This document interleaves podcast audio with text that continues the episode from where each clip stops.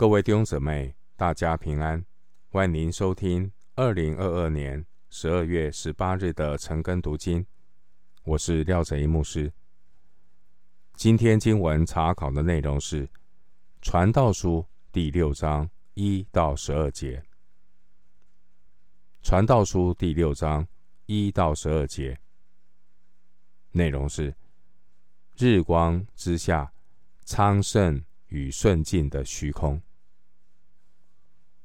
首先，我们来看《传道书》第六章一到二节。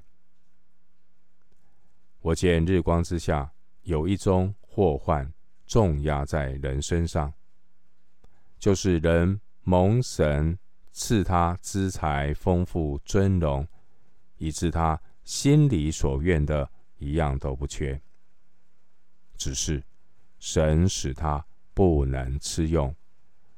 凡有外人来吃用。这是虚空，也是祸患。传道书从第五章第八节到第六章第九节，主题是人应当满足于神的恩赐。今天我们思想的经文，传道书六章一到十二节，传道者告诉我们，人生的昌盛或顺境。不一定是好的。你看到有一些人，表面上看起来好像很幸福，但不一定是他真实的情况。经文第一节到第二节，传道者观察，有些人虽然拥有神所赐的财富和尊荣，但却没有恩典来享受神所给的这些丰富。反而有外人来吃用，这是虚空，也是祸患。第二节，我们说一个人要能够享福，有两两个条件。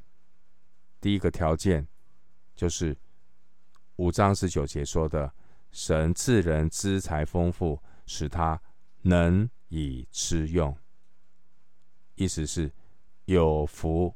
可享，想要享受，还要有条件呢。你有没有这个祝福？有福可享，人要享福。第二个条件是，神使人能取自己的份，在他劳碌中喜乐。五章十九节，这叫做有福能享，是有这些的条件，但是。如果没有办法去享受，那也是虚空。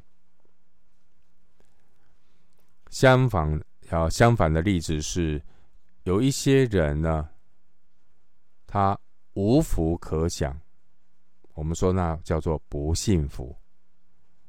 但如果有福不能享，那会更痛苦。传道者强调。这是神给他不能吃用。换句话说，一个人能够正常的呼吸、喝水、吃饭，这也是神的恩惠。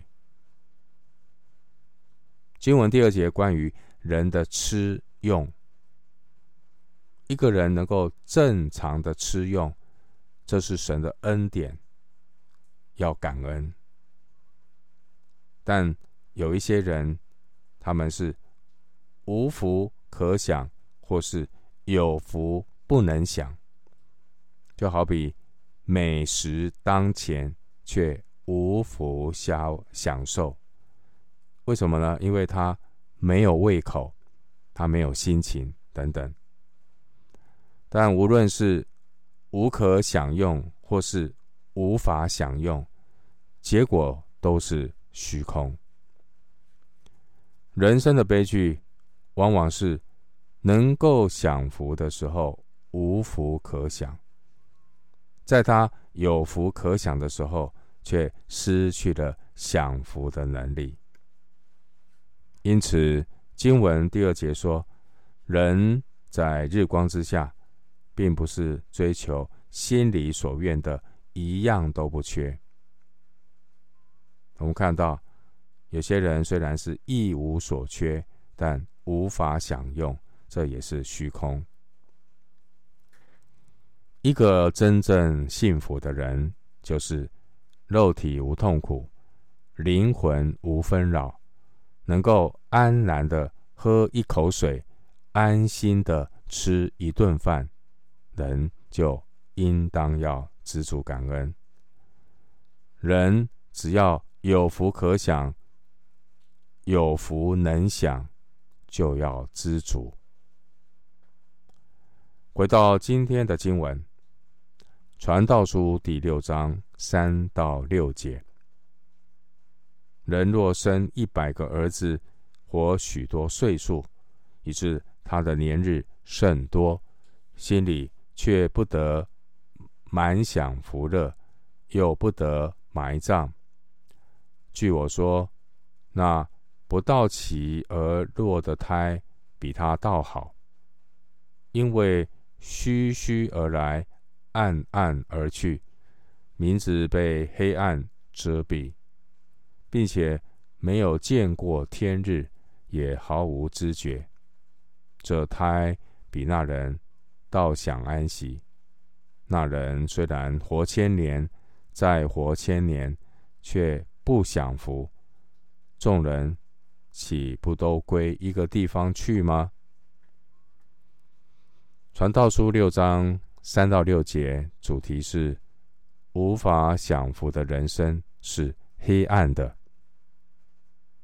经文第三节说，以致他的年日甚多，心里却不得满享福的。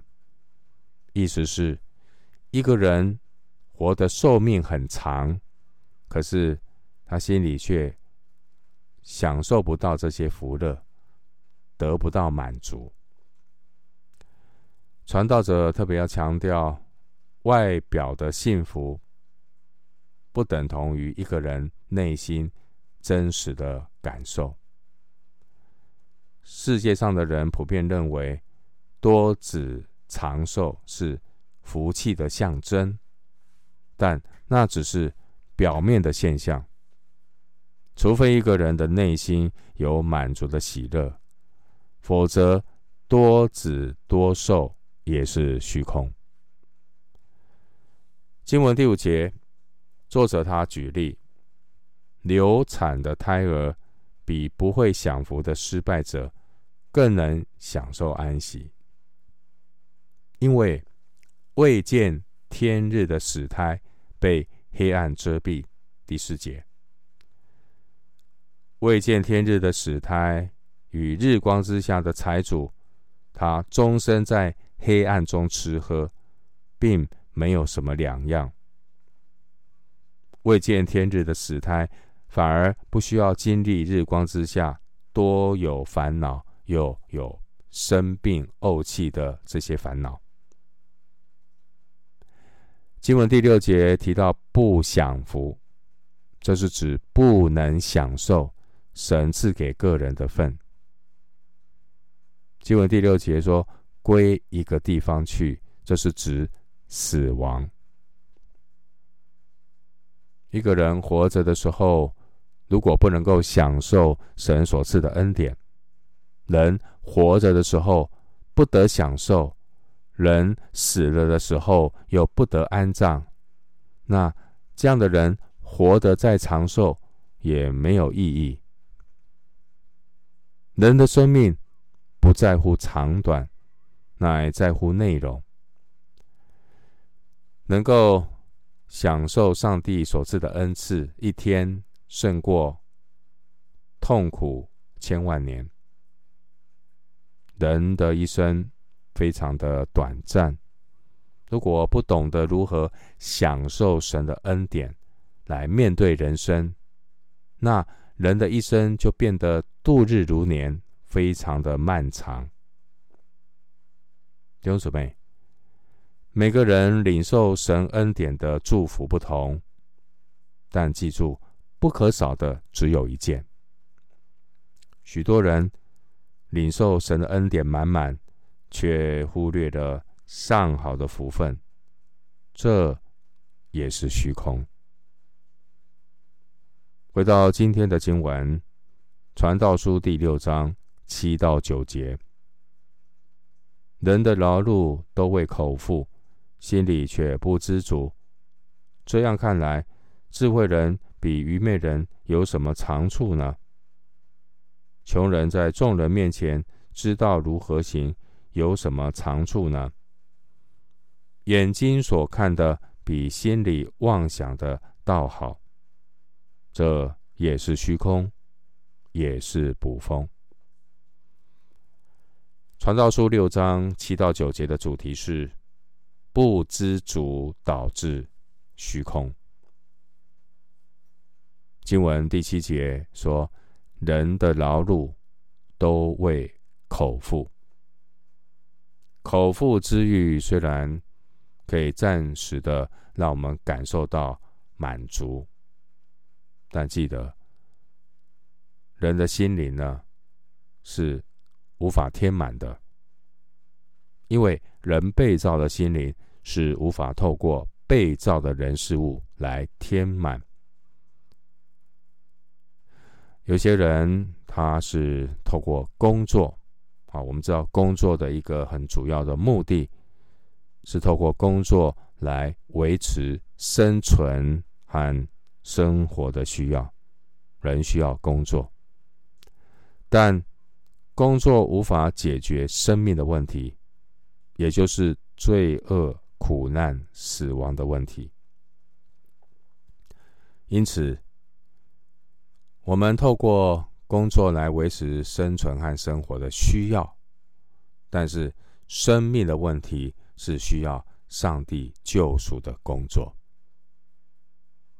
上帝救恩的工作，就是要来拯救我们的这个灵魂，脱离虚空，得着满足的喜乐。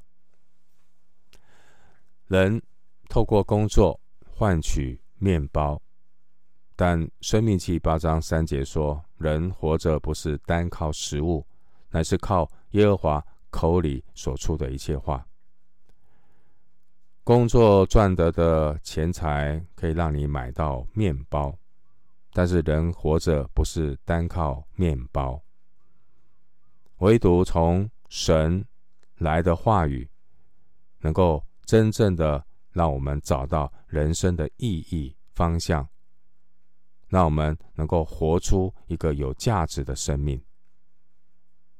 感谢神，借着道成肉身的耶稣。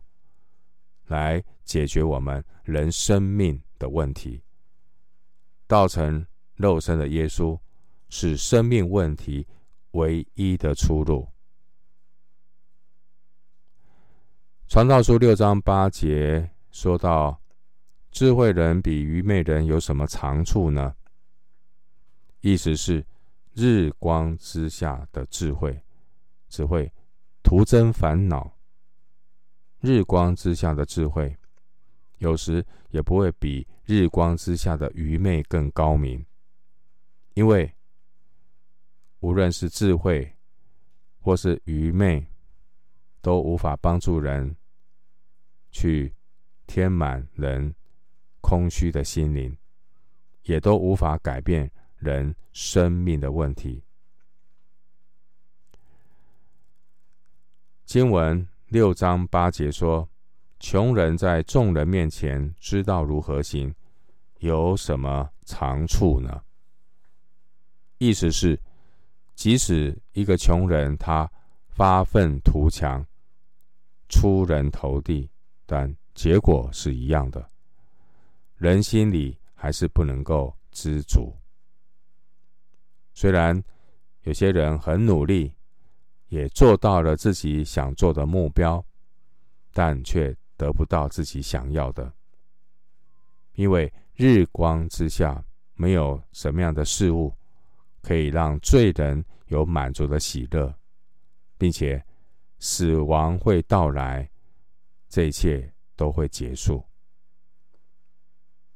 有人这样说：一个人到达成功的巅峰是一出喜剧。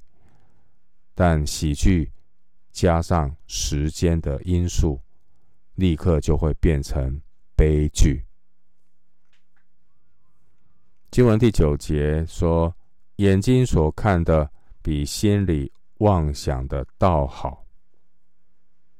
人眼前所得的，即使不多，总比心里永远不知足的煎熬更好。知足才能够长乐。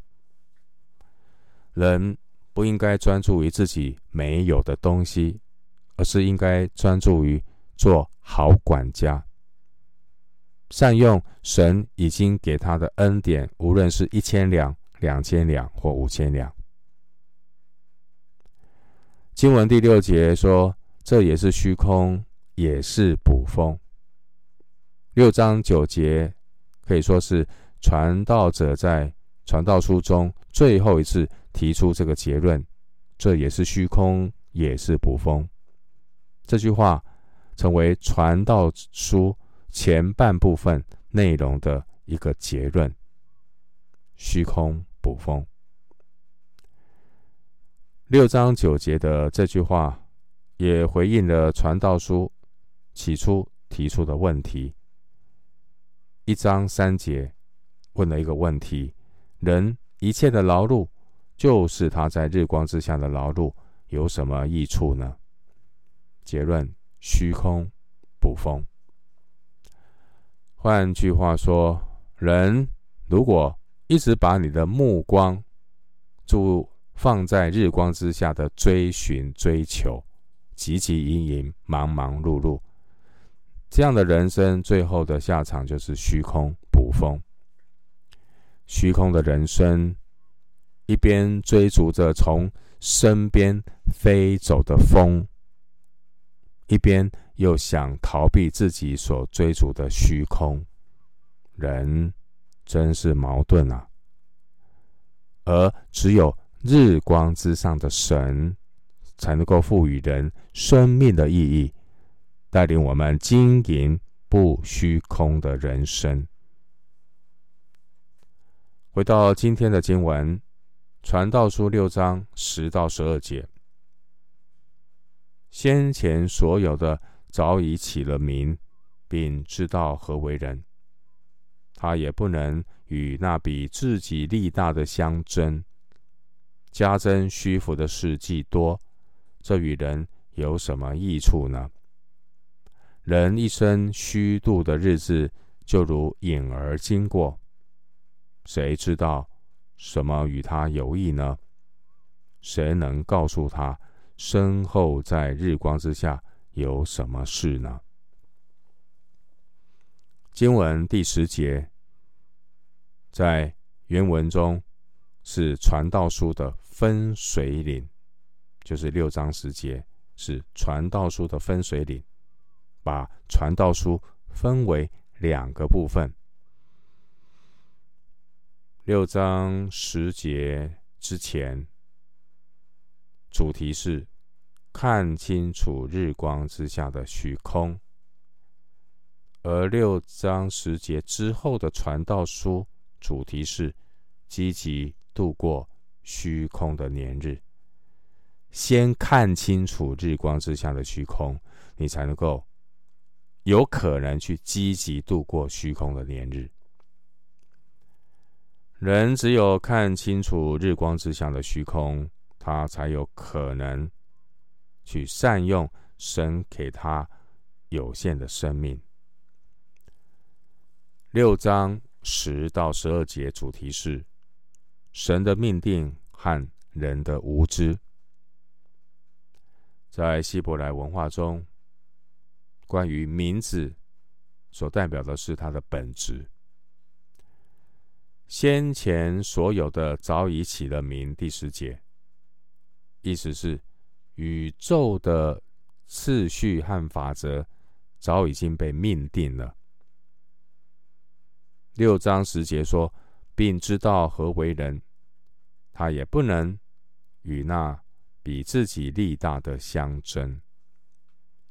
意思是，人要有自知之明，要知道自己不能够与比自己强壮的那一位相争。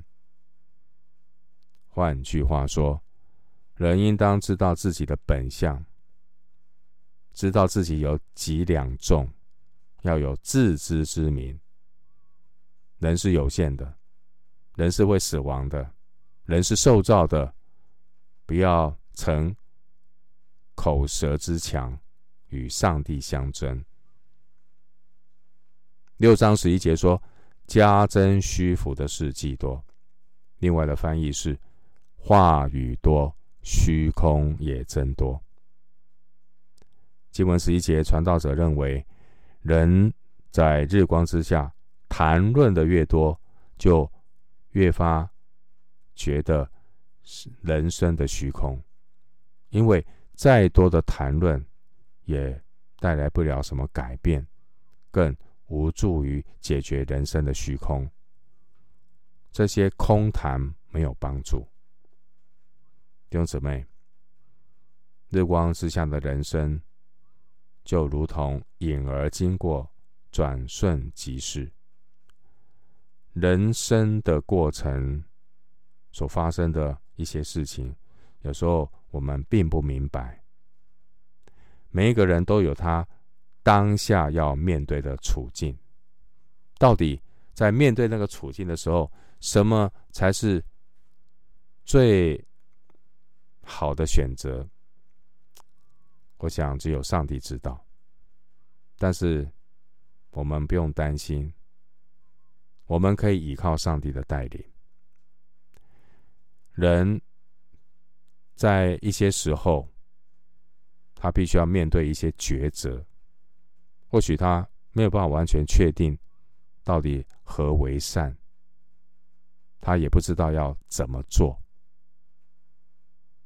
再加上计划赶不上变化，人无法完全掌握将来会发生什么事，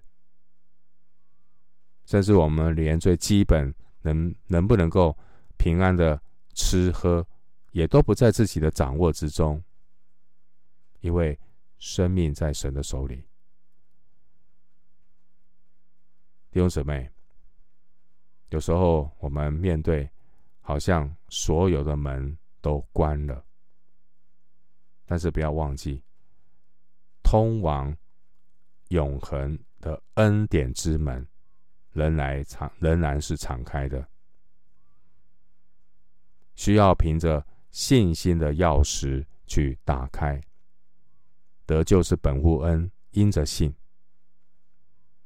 弟兄姊妹，讨神喜悦的人生态度，就是要凭着信心尽自己当尽的本分。